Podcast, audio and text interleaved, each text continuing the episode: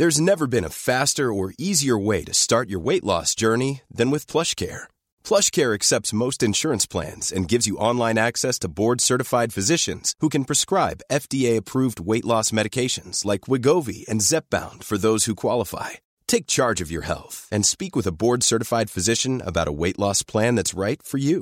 Get started today at plushcare.com slash weight loss. That's plushcare.com slash weight loss. plushcare.com slash weight loss. Salut, c'est Nadia de Naner Podcast.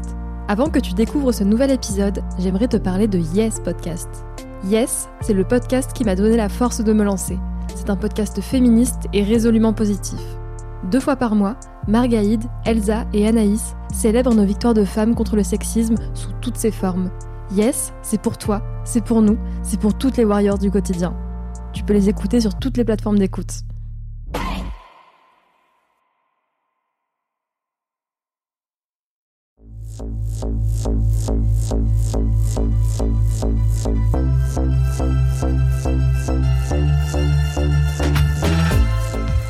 Non, nous ne serons plus discrètes.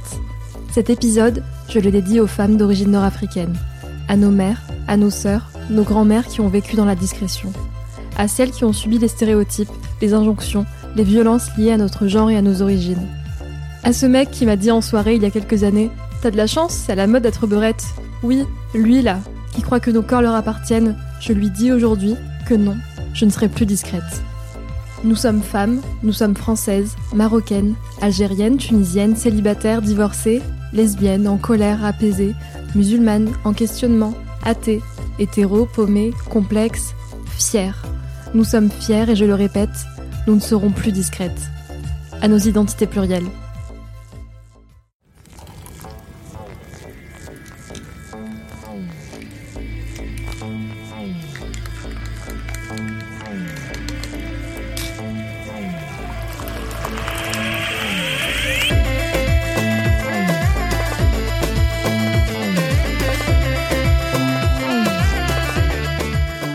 J'ai eu l'honneur d'échanger avec Faiza Gen, romancière aux mots authentiques, sensibles, drôles.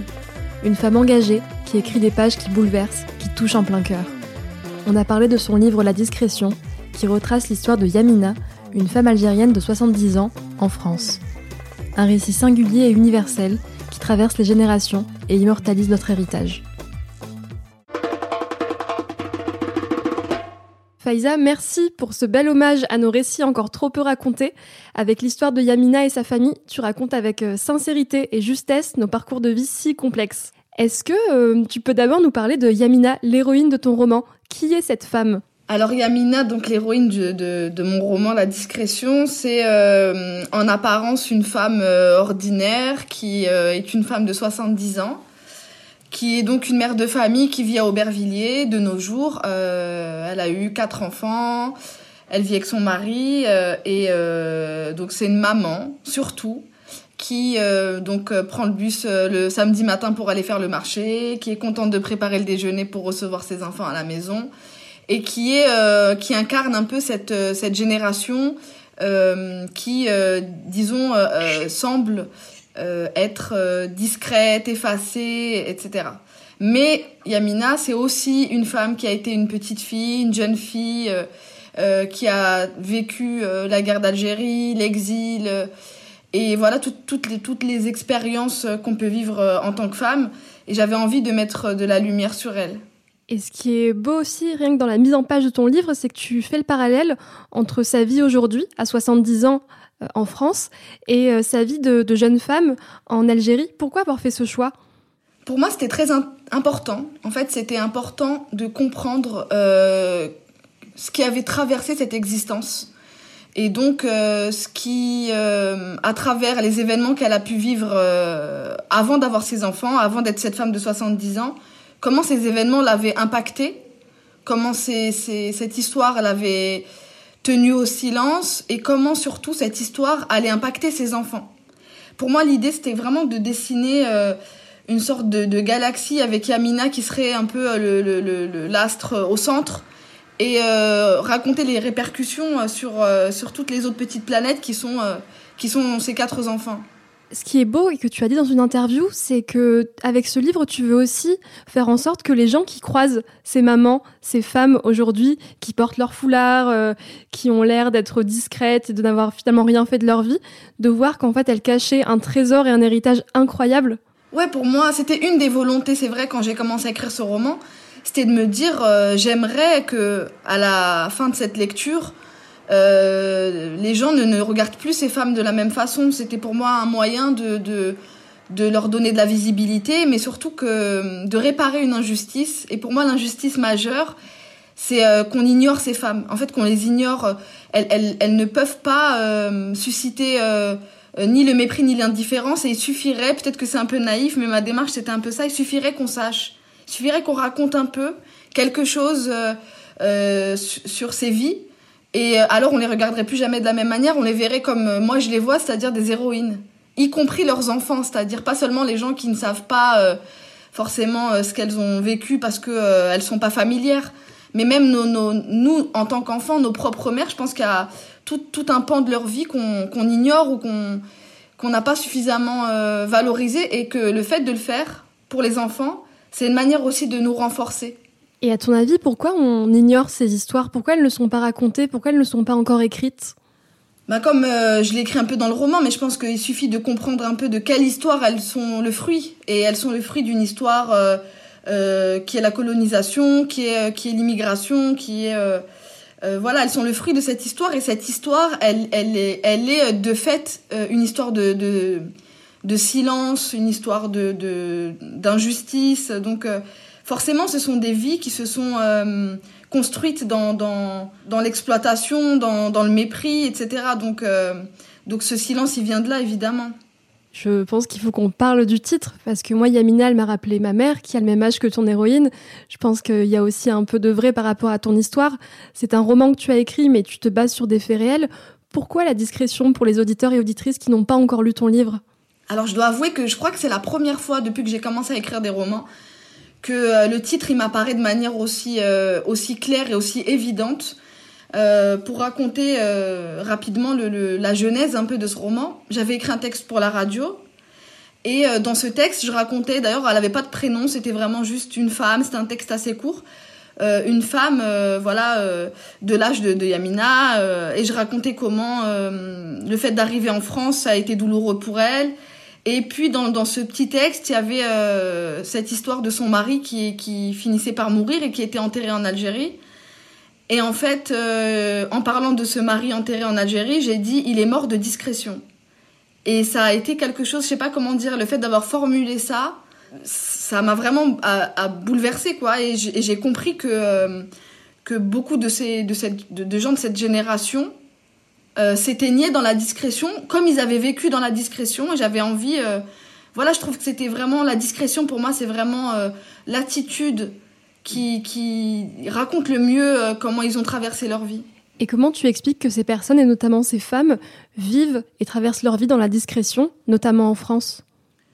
J'explique ça euh, souvent par le prisme de, de, de l'exil, parce que tout à coup, euh, on, on, se départit de tout ce qui nous rend euh, euh, sûr de nous, c'est-à-dire euh, ne pas avoir les codes, ne pas parler la langue, et surtout, surtout à travers le prisme de, ce mythe du retour.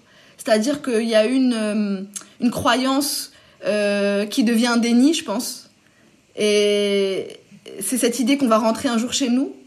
Et il y a l'idée du chez-soi qui est très importante, bien sûr. Et en fait, le, le, le, ce, fait de se dire on va rentrer chez nous, euh, ça nous ça empêche aussi de s'ancrer quelque part. Ça ça nous conduit à, accepter justement beaucoup de choses parce que de toute façon c'est temporaire. Euh, et cette idée de, de, de, rentrer un jour elle fait que ces gens finalement euh, ils restent effacés. Et c'est pas grave s'ils subissent des choses puisque de toute façon on n'est pas chez nous. Et c'est comme s'ils avaient accepté ce terme du contrat. Sauf que le contrat n'est pas honoré jusqu'à la fin puisqu'ils ne rentrent pas chez eux finalement euh, voilà, donc, euh, donc pour moi, c'était vraiment une manière de, de, dire aussi à quel point euh, c'était difficile de, de, s'intégrer dans une vie quand on espère en avoir une autre. Et moi, ce récit m'a profondément ému car forcément, comme plein de tes lecteurs et lectrices, on a pensé à nos mamans. Et j'ai l'impression que Yamina, elle, elle a vécu sa vie dans le, dans le sacrifice, dans le, dans le don de soi. Et je vois seulement deux moments dans le roman où elle pense à elle. Le moment où elle est jeune et où elle s'échappe. le moment où elle est avec ses enfants et où elle va enfin être en vacances. Vraiment. Pas au bled, mais en vacances pour elle pourquoi, pourquoi elles ne pensent pas à elles, ces personnes? Est-ce qu'on ne leur laisse pas la place? Est-ce qu'elles ne s'autorisent pas? À, prendre soin d'elles Il y a aussi, en dehors de la dimension euh, de ce prisme, comme je disais, de l'émigration, il y a aussi cette dimension que c'est une femme. Et donc la, question sacrificielle, euh, c'est surtout parce que c'est une femme. Euh, c'est surtout parce que il y a l'éducation et il y a, la société qui vous, qui vous met dans cette situation où c'est à vous, de, de manière tacite, vous savez que que vous devez vous sacrifier pour les autres. Alors en plus, Yamina, elle vient d'une famille pauvre, d'une famille qui, qui, est une famille de, de, de, paysans, et elle est l'aînée d'une fratrie de 10 enfants. Alors donc, euh, de fait, elle, elle, est construite comme ça, Yamina. Et je pense que c'est le cas de, de, beaucoup de mères de cette génération. Euh, finalement, la question du choix, elle se pose même pas pour elles. Elles acceptent leur sort sans... Mais alors, c'est pas pour autant que la docilité, c'est quelque chose de d'inné. Moi, je voulais euh, justement raconter cet épisode euh, dans le roman. Il y a donc cet épisode où elle se, elle s'enfuit. Euh, elle, est elle est encore toute jeune, elle a, elle a, 14 ans.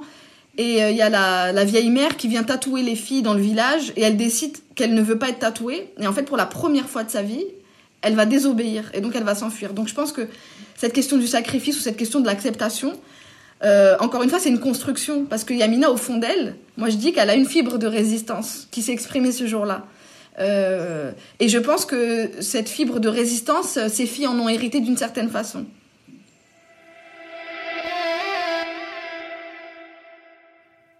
Être une femme nord-africaine, c'est aussi subir des stéréotypes et parfois se sentir dépossédée de son image et de son corps. Samia Saadani est enseignante-chercheuse, actuellement en doctorat. Elle m'a expliqué en quoi la réappropriation de nos corps est un combat éminemment politique. Il y a une histoire coloniale. Et cette histoire coloniale fait que dans les communautés nord-africaines et leur diaspora, ont été imposées des normes de beauté eurocentrées, euh, donc euh, peau euh, très claire, blanche, cheveux lisses, etc. Et depuis quelques décennies, il y a une mise en lumière des conséquences diverses de l'histoire coloniale. Donc on sort de la négation vis-à-vis de cette période de l'histoire et on va remettre en question l'idée des supposés bienfaits de cette période et euh, on s'intéresse aux causes du racisme intériorisé. Dans notre cas, on s'intéresse à la dépossession de nos corps et à la réappropriation de celui-ci au sein des communautés nord-africaines et sa diaspora. Et on peut voir que des savoirs millénaires ont été perdus à cause de la colonisation et avec deux amis, Sonia et Fela, on s'est intéressé à cette réappropriation de nos corps. Euh, et Sonia est tombée sur un livre euh, de la période coloniale. Il est illustré et très détaillé et montre euh, ces savoir-faire perdus. Donc ce sont des coiffures, des tressages, des parures.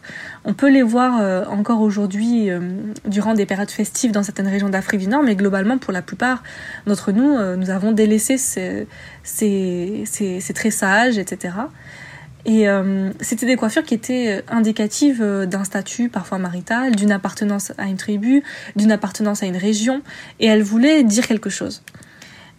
Et c'est une bonne chose de se réapproprier ces savoirs parce que cette dépossession de savoir-faire, en plus du fait que nous avons un modèle hégémonique et recentré qui se présente comme une forme de clé de reconnaissance par le monde blanc pour s'intégrer, s'assimiler, elle nous laisse en fait sans euh, sans attache, sans modèle en fait qui nous est propre et qui soit euh, réellement en accord avec euh, notre histoire et nos identités multiples. Mais cette réappropriation, elle ne peut pas se faire sans réinterroger nos identités ou là où les, matières, les manières dont on se définit, puisqu'elles sont intimement liées à l'histoire coloniale qu'on se définisse comme étant africaine, nord-africaine, imazirène, arabe, le plus souvent ce sont des dénominations qui se recoupent et qui sont pas forcément contradictoires, mais le problème c'est qu'avec les dénominations coloniales qui perdurent aujourd'hui, par exemple lorsqu'on appelle euh, tous les nord-africains euh, arabes en fait, euh, avec ça vient l'uniformisation et les stéréotypes. Le type arabe auquel les nord-africains ne correspondent pas non plus tous, euh, et qui ne rend pas forcément hommage à la diversité incroyable de l'Afrique du Nord. Donc ce serait déjà un premier pas important vers une mise en lumière de représentations plus proches du réel des Nord-Africains et de la diaspora, en plus euh, d'une lutte contre la négrophobie qui doit se faire. En d'autres termes, en tant que Nord-Africain, on ne donne pas forcément le droit à cette complexité et ça crée une forme d'intériorisation d'une identité hégémonique et non représentative de qui nous sommes. Et donc également excluante des personnes nord-africaines non blanches euh, qui, ne qui, ne correspondent pas euh, aux normes de beauté eurocentrées ni aux stéréotypes orientalistes. Il y a de plus en plus de mobilisation des femmes nord-africaines pour la réappropriation de leur corps. Par exemple, au Maroc, je vois euh, apparaître plusieurs collectifs de revalorisation des cheveux naturels. Et en France, il y avait évidemment déjà des mouvements, mais pas spécifiquement adressés aux Nord-Africains, qui eux ne se reconnaissaient pas non plus dedans. Et donc pour nous, euh, en tant que collectif, c'était important de créer un espace euh, qui nous parle, qui prenne en compte notre histoire commune, nos spécificités culturelles, nos spécificités de langage et les paramètres multiples qui font de nous ce, que nous ce que nous sommes et aussi qui nous aide à comprendre pourquoi nous en étions arrivés là. Et ce rappel, ou cette redécouverte des savoir-faire pour certains, c'est une manière de compléter les pages manquantes de notre histoire, et particulièrement celles qu'on ne nous a pas transmises.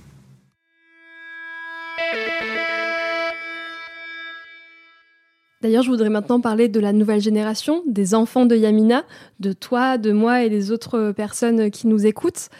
Euh, elle et son mari ont quatre enfants, et notamment trois filles. Anna, Malika et Iman. De quelle manière chacune d'entre elles représente une manière de lutter? Moi, j'ai le sentiment, dans ce livre, j'ai donné euh, à chacun des enfants euh, des questionnements. Euh, j'ai un peu divisé mes fardeaux en, créant ces, quatre personnages et même le personnage du, fils, parce que je pense que c'est des questions qui nous traversent tous de manière assez complexe. Il y a la question euh, du regard qu'on porte sur nous, il y a la question de, cette colère euh, justement qu'on ressent et qu'on sait pas vraiment, euh, dont on comprend pas vraiment la provenance. Il y a cette question justement de se sentir appartenir, d'être chez soi ou pas chez soi. Il y a la question de la langue, il y a plein de questions. Il y a la question des rapports amoureux la question de comment finalement on, est obligé d'inventer quelque chose qui n'existe pas puisqu'on n'a pas de précédent. Donc en fait les enfants ils ont ces questions qui les traversent tous et c'est que des questions évidemment que moi je me pose, mais que je pense Nadia tu te poses et que plein de gens se, se posent. Euh, donc c'était une manière pour moi de un peu euh, leur donner à chacun des, des questions, euh, voilà, des questionnements forts. Et c'est une façon de dire qu'en fait on n'échappe pas. Alors c'est aussi la question du déterminisme social puisqu'ils habitent à Aubervilliers, il y a aussi un truc très fort de, de cet ordre-là, mais qu'on n'échappe pas à son histoire. Et que d'une manière ou d'une autre, qu'elle soit racontée ou qu'elle soit tue, l'histoire, elle a un impact sur nous et sur nos décisions et sur nos choix et sur qui on devient. Euh, voilà, donc c'est pour, pour ça que j'avais envie de, de, à travers chacune des trajectoires, d'explorer ces questions. Et sans trop en dire sur les personnages, Anna, c'est une femme qui est très en colère, qui est très dans la revendication. Euh, Malika, c'est une femme qui a plus de 30 ans et qui est divorcée. Euh, Iman, elle, elle a fait le choix de partir de la maison en étant célibataire. Et on sait bien que dans nos familles, c'est très compliqué de faire ça. Je l'ai fait moi-même et ça a été un vrai déchirement dans la famille. Euh, j'ai l'impression que ton livre montre à quel point, en tant que femme, tous tes combats. Oui, et en plus, les combats, nos combats en tant que femmes nord-africaines, vivant en France, quelque part, euh, euh, sont des combats qui sont déchirants pour nous à, l'intérieur de nous-mêmes, mais finalement, ces combats aux yeux de la société, ils sont désuets, en fait. C'est-à-dire que, ce, que ce soit une bagarre de, à plus de 30 ans, prendre un appartement euh, et être indépendant, bon, aujourd'hui, c'est des questions qui sont quand même dans la société française, a priori, qui sont réglées depuis longtemps, et pour nous, ils sont pas réglés. Et donc, c'est ce sentiment de décalage qui est compliqué à vivre aussi, parce que autour de toi, tu vois bien que pour tes copines blanches, peut-être, euh, les questions se posent pas de la même manière. Dans le rapport amoureux, c'est la même chose. Euh, tout d'un coup, euh, se mettre à, à rechercher l'âme sœur, c'est trop de questions qui se posent. Alors, moi, j'essaie de, de, le raconter aussi de manière légère, parce que c'est des questions qui sont sérieuses, mais j'ai toujours envie de, de, les, de, les, décrypter de manière marrante. Donc, par exemple, Iman elle, elle, a ce qu'on appelle le test du Sideri. Le Sideri, donc c'est les banquettes euh, traditionnelles euh, qu'on a dans nos salons, beaucoup d'entre nous, dans le salon de nos parents en tout cas. Et le test du Sideri, c'est qu'elle visualise le mec avec qui elle sort sur ce Sideri, et très vite elle sait si ça colle ou si ça colle pas. Il y a quelque chose de cet ordre-là, et puis, et puis sans cesse, en fait, en tant que femme, devoir répondre, je trouve, à cette question de la loyauté En fait, chaque décision, c'est est-ce que je trahis ou pas. Et même si c'est inconscient, il y a quand même ça euh, vraiment qui est, qui est très fort. C'est tellement vrai. Enfin, je te jure, quand j'ai lu cet épisode là sur le site d'Ali, mais j'ai éclaté de rire. Mais euh, c'est à la fois très grave ce que tu racontes, mais tellement vrai. Moi, à chaque fois que j'ai eu euh, des sentiments pour quelqu'un, je l'ai imaginé face à mes parents. J'ai dit ouais non, il est pas prêt et non non, il peut pas, il peut pas passer ce test. et pourquoi c'est si complexe la situation des femmes françaises d'origine nord-africaine, notamment en France Pourquoi on en est encore là en 2021 on en est encore là euh, parce que euh, je pense qu'on a mis du temps déjà à, comprendre qu'il fallait aussi euh, comment dire empoigner cette question de cette question de l'identité d'une autre manière. Pendant très longtemps, en fait, la, femme nord-africaine, moi j'ai ce sentiment-là. Après, je suis née au milieu des années 80. Peut-être que elle se pose pas de la même manière les questions pour les filles plus jeunes que moi, mais en tout cas, moi j'ai le sentiment que pendant très longtemps, on était comme les garantes de la préservation de nos cultures. Et donc, euh, inconsciemment, on a eu cette responsabilité sur les épaules. En fait, si la fille dans la famille, elle déconne, et quand je dis elle déconne, c'est par exemple, elle poursuit pas cette tradition-là, on est des pandas. En fait, voilà comment je, vois les femmes nord-africaines, c'est qu'on est comme les dernières euh, d'une espèce en voie de disparition, et donc c'est notre responsabilité de continuer euh, ce qui est en train de s'effacer et de disparaître, à savoir euh, bah voilà, les traditions euh, de, nos parents et de nos cultures d'origine. Et c'est nous, en fait, qui sommes les garantes de ça. Donc, euh, c'est pour, je pense que c'est pour ça que c'est très complexe pour les, pour les femmes, plus que pour les hommes, que nous, on n'a pas le droit de décevoir, aussi parce qu'on est sans doute, je pense, hein, plus éveillé sur ces questions-là, plus sensible à ces questions-là. Donc, ouais, j'ai l'impression qu'on porte finalement la majeure partie de cette responsabilité-là. Pendant longtemps, euh, la question de la femme nord-africaine, c'est ce que je voulais dire, c'est qu'elle était, euh, elle était posée par le prisme unique de l'émancipation à la française. C'est-à-dire que tu es une fille rebeu, tu as deux choix. Soit euh, tu te maries avec un Français et tu quittes ta famille et tu romps et tu décides d'être libre, voilà, pour schématiser. Soit bah, tu épouses ton cousin du bled, tu mets ton voile et tu fais des enfants, tu travailles pas et tu restes à la maison et tu récupères le cahier de recettes de gâteau de l'Aïd de maman comme s'il n'y avait aucune autre alternative possible. Euh, et en fait, et d'ailleurs, euh, c'est même pas un jugement de valeur sur euh, un choix ou un autre, c'est qu'il en existe mille autres choix. Et voilà, moi, et c'est vrai que dans ce roman aussi, j'avais envie qu'on soit un peu indulgent avec les parents, avec peut-être ce qui peut sembler comme des, des, des, principes archaïques, notamment à travers la question de, de la fille aînée dont tu parlais tout à l'heure, qui est Malika qui fait partie de la première génération des aînés. Euh, et donc les parents, bah, ils les ont mariés souvent jeunes, souvent c'est des, arrangements, mais parce qu'ils espéraient bien faire. Ils avaient l'impression que bah, simplement c'était ce qu'il fallait faire pour leur fille. Et c'est pas parce qu'ils leur voulaient du mal. Euh, ils n'avaient pas le sentiment, je pense, de les, de, les enfermer ou de choisir à leur place ou de les, empêcher d'être euh, libres de leur choix. C'est que, en fait, dans leur époque en plus, sans doute en Algérie aujourd'hui c'est plus comme ça, mais dans leur époque, euh, ben, dans les communautés et dans, dans, les villages, dans la vie rurale, ça se passait comme ça. Les parents, ils s'arrangeaient avec d'autres parents et puis, et puis les choses avançaient comme ça. Donc pour eux, c'est, enfin, faut imaginer à quel point il y a un écart énorme entre la vie dans laquelle ils atterrissent et dans laquelle ils doivent éduquer leurs enfants et la vie qu'ils ont laissée. Et en fait, oh, ils, ils sont, je pense, qu'ils étaient ancrés dans aucune des deux réalités parce que la vie qu'ils ont laissée au village, elle a continué à avancer sans eux. Et, euh, et aujourd'hui, ben, les mariages, ça se passe plus comme ça forcément. Et, et donc, je, je, trouve que c'est bien d'avoir un regard indulgent aussi sur cette, sur cette génération-là.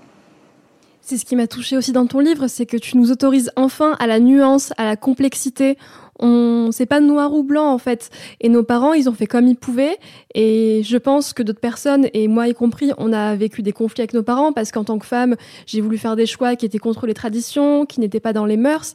Et effectivement là tu prouves que ils ont fait ce qu'ils pouvaient avec leur histoire qui est méconnue et c'est pour ça qu'on ne l'accepte pas ou qu'on ne la comprend pas, c'est parce qu'elle est racontée nulle part.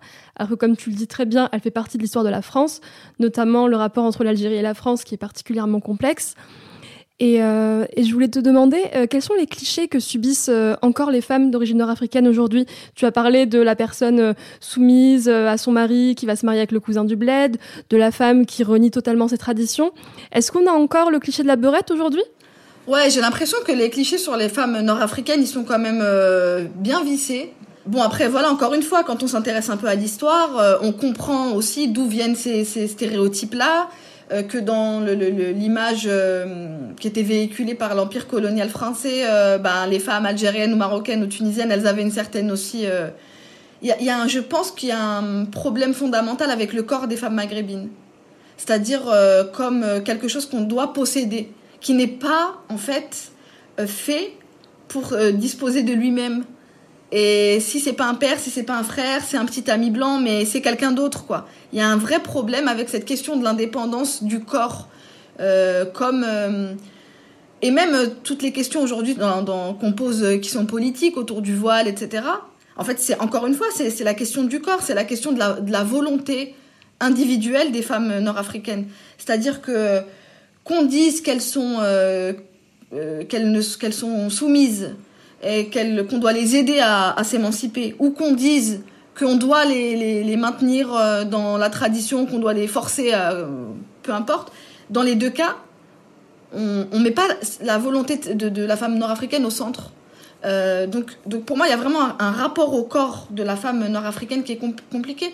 Et, souvent, euh, moi j'ai le sentiment voilà, qu'on est aussi dans des figures hyper sexualisées je ne sais pas si vous connaissez, mais sûrement euh, ces, images euh, qui, étaient des images de propagande à l'époque de l'Algérie française avec, avec ces, slogans qui disaient Vous êtes jolie, dévoilez-vous. Et j'ai l'impression qu'on n'est pas tout à fait sorti de ça. On n'est pas complètement sorti de cette figure-là. J'ai aussi posé des questions sur la vision de nos corps à Samia Saadani.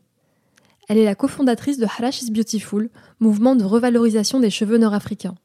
Se réapproprier nos corps, se trouver belle et être fière de ses différences quand on ne correspond pas aux critères de beauté, ça aussi, c'est une manière de ne plus être discrète. Et donc, Harash is Beautiful est né d'un échange sur les réseaux euh, avec Yassine Alami, qui racontait son expérience capillaire. On a discuté. Et il m'a dit, j'ai envie de faire quelque chose. Il a organisé une rencontre à Paris et à partir de là, on a fondé le collectif. Forcément, si j'ai été sensible à cette problématique, c'est que j'ai commencé à aimer mes cheveux très tard, à l'âge de 23 ans. Et je trouve que c'est tard pour s'aimer. C'est donc surtout dû au fait que, comme énormément de personnes issues de la diaspora maghrébine non blanche, on intériorise le racisme et plus particulièrement le colorisme et la négrophobie. On l'intègre très tôt en France, dans les sociétés européennes, mais aussi nord-africaines et particulièrement dans nos familles.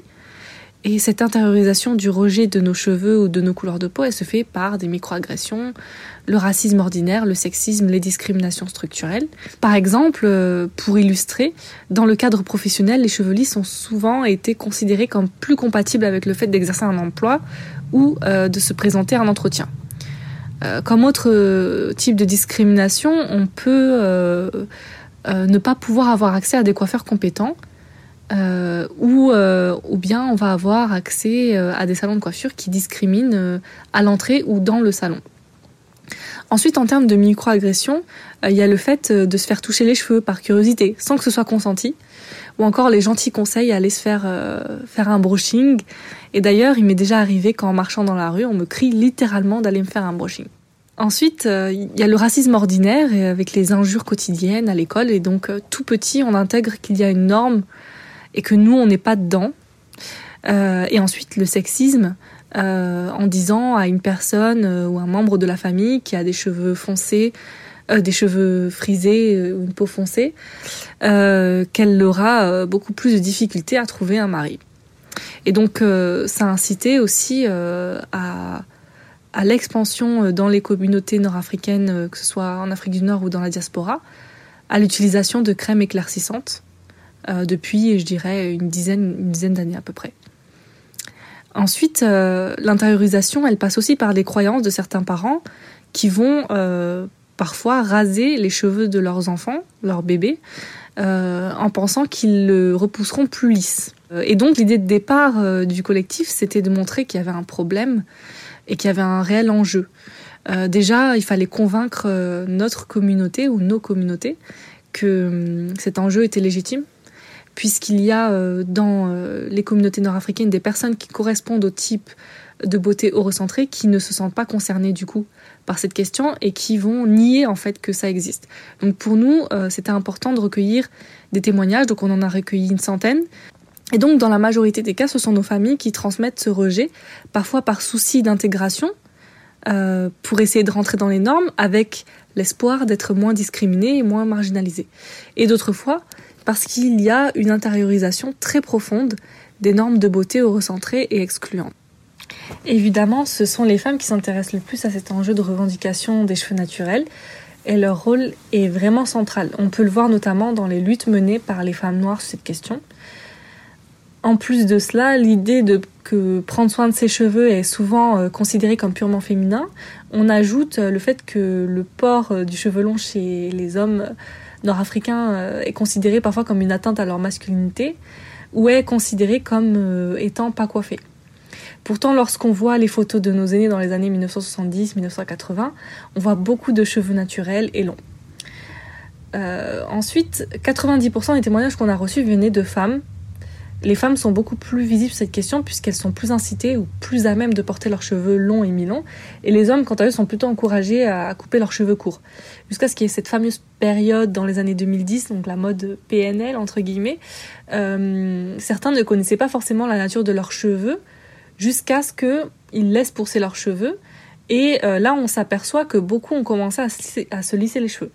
Et pour d'autres, ils estimaient que la nature de leurs cheveux était incompatible avec le port d'un cheveu long. Euh, donc plus long qu'un dégradé.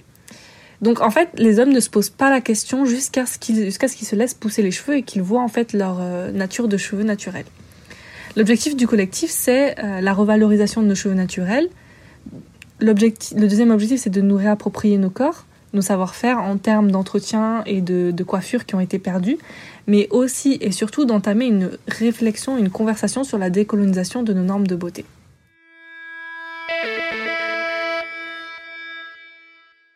Et qu'est-ce que tu veux dire aux, femmes et aux femmes nord-africaines qui nous écoutent aujourd'hui, parce qu'on est une nouvelle génération. Comme tu dis, on n'est pas totalement sorti de ces stéréotypes-là, mais on est encore dans des situations complexes où euh, nos corps ne nous appartiennent toujours pas, où il y a toujours une suspicion. Si tu fais des choix, c'est parce qu'il doit y avoir quelqu'un derrière qui te manipule. Qu'est-ce que tu as envie de dire à ces femmes qui parfois perdent, perdent le courage? En fait, euh, j'aurais tendance à leur dire euh, qu'on est suffisamment créative et suffisamment intelligente et suffisamment forte pour inventer notre propre façon d'être libre. Et je crois que c'est un peu la clé. C'est-à-dire que euh, moi, je pense que une femme voilée qui décide d'être femme au foyer et élever ses enfants chez elle, elle, est, elle peut être totalement libre. comme une femme qui décide de, s'émanciper et de quitter le domicile euh, familial pour prendre son appartement et travailler et, décider de jamais se marier, elle peut être totalement libre. En fait, c'est juste que la première liberté qu'on doit prendre, parce que la liberté, ça se donne pas, ça se gagne. La première liberté à prendre, c'est celle de dire, euh, c'est à moi de choisir ma façon d'être libre. Et c'est ça le féminisme, c'est d'accepter les choix de toutes les femmes, même si on n'est pas d'accord avec elles, d'accepter leur manière d'être libre. Merci, merci infiniment Faiza. De rien. Non mais c'est vrai que c'est souvent contradictoire cette question de la liberté des femmes. Parce que euh, le féminisme classique tel qu'il a été, euh, j'ai envie de dire, euh, construit en France, c'est un féminisme qui reste un féminisme bourgeois, qui reste un féminisme blanc et, et, c'est très bien parce qu'on arrive avec des combats qui sont déjà menés. Mais il faut réinterroger aussi euh, la manière dont on, parle aux femmes euh, euh, racisées ou on les appelle comme on veut, mais en tout cas aux femmes qui sont pas dans ce schéma-là, parce que en fait la rupture c'est quelque chose qu'une femme blanche d'un milieu bourgeois elle peut pas comprendre. Elle peut pas comprendre que on peut pas vivre un arrachement sur un, arrachement. C'est-à-dire que dire à ses parents, moi je quitte tout, je vous emmerde, on ne peut pas le faire. Parce que on se retrouve seul déjà. Et on a on a arraché quelque chose qui a, déjà été arraché, c'est-à-dire que déjà l'exil c'est un arrachement, déjà euh, le fait de vivre là pour pour nos parents c'est tragique en fait. Donc euh, on peut pas c'est pas aussi simple que ça nous et déjà reconnaître la complexité de, de, de, de nos décisions c'est déjà super important.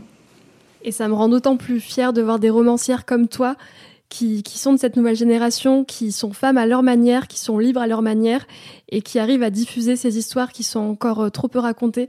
Donc, euh, au nom de plein de monde, je te remercie, Faïza, pour, euh, pour le travail que tu fais, qui, qui donne envie, qui motive des personnes comme moi à, à continuer à reprendre le flambeau et à, écrire nos histoires. Merci beaucoup, Nadia. Ben, sache que c'est aussi une motivation pour moi et qu'il y a plein de fois où je me suis pas découragée en me disant je sais que ça peut compter pour, euh, pour des gens de me lire et que. Et voilà. Donc merci. Merci d'avoir écouté cet épisode. Et merci à Faiza Gen et Samia Saadani pour leurs mots. Je suis fière d'évoluer dans un monde où des femmes aussi fortes et engagées racontent nos histoires. N'hésite pas à me raconter la tienne en m'écrivant un Nerner Podcast, NA3NA3 Podcast. Pour faire perdurer Nerner et que je continue à titiller tes oreilles, partage et parle du podcast autour de toi. C'est grâce à vous que le projet peut continuer. À nos identités plurielles.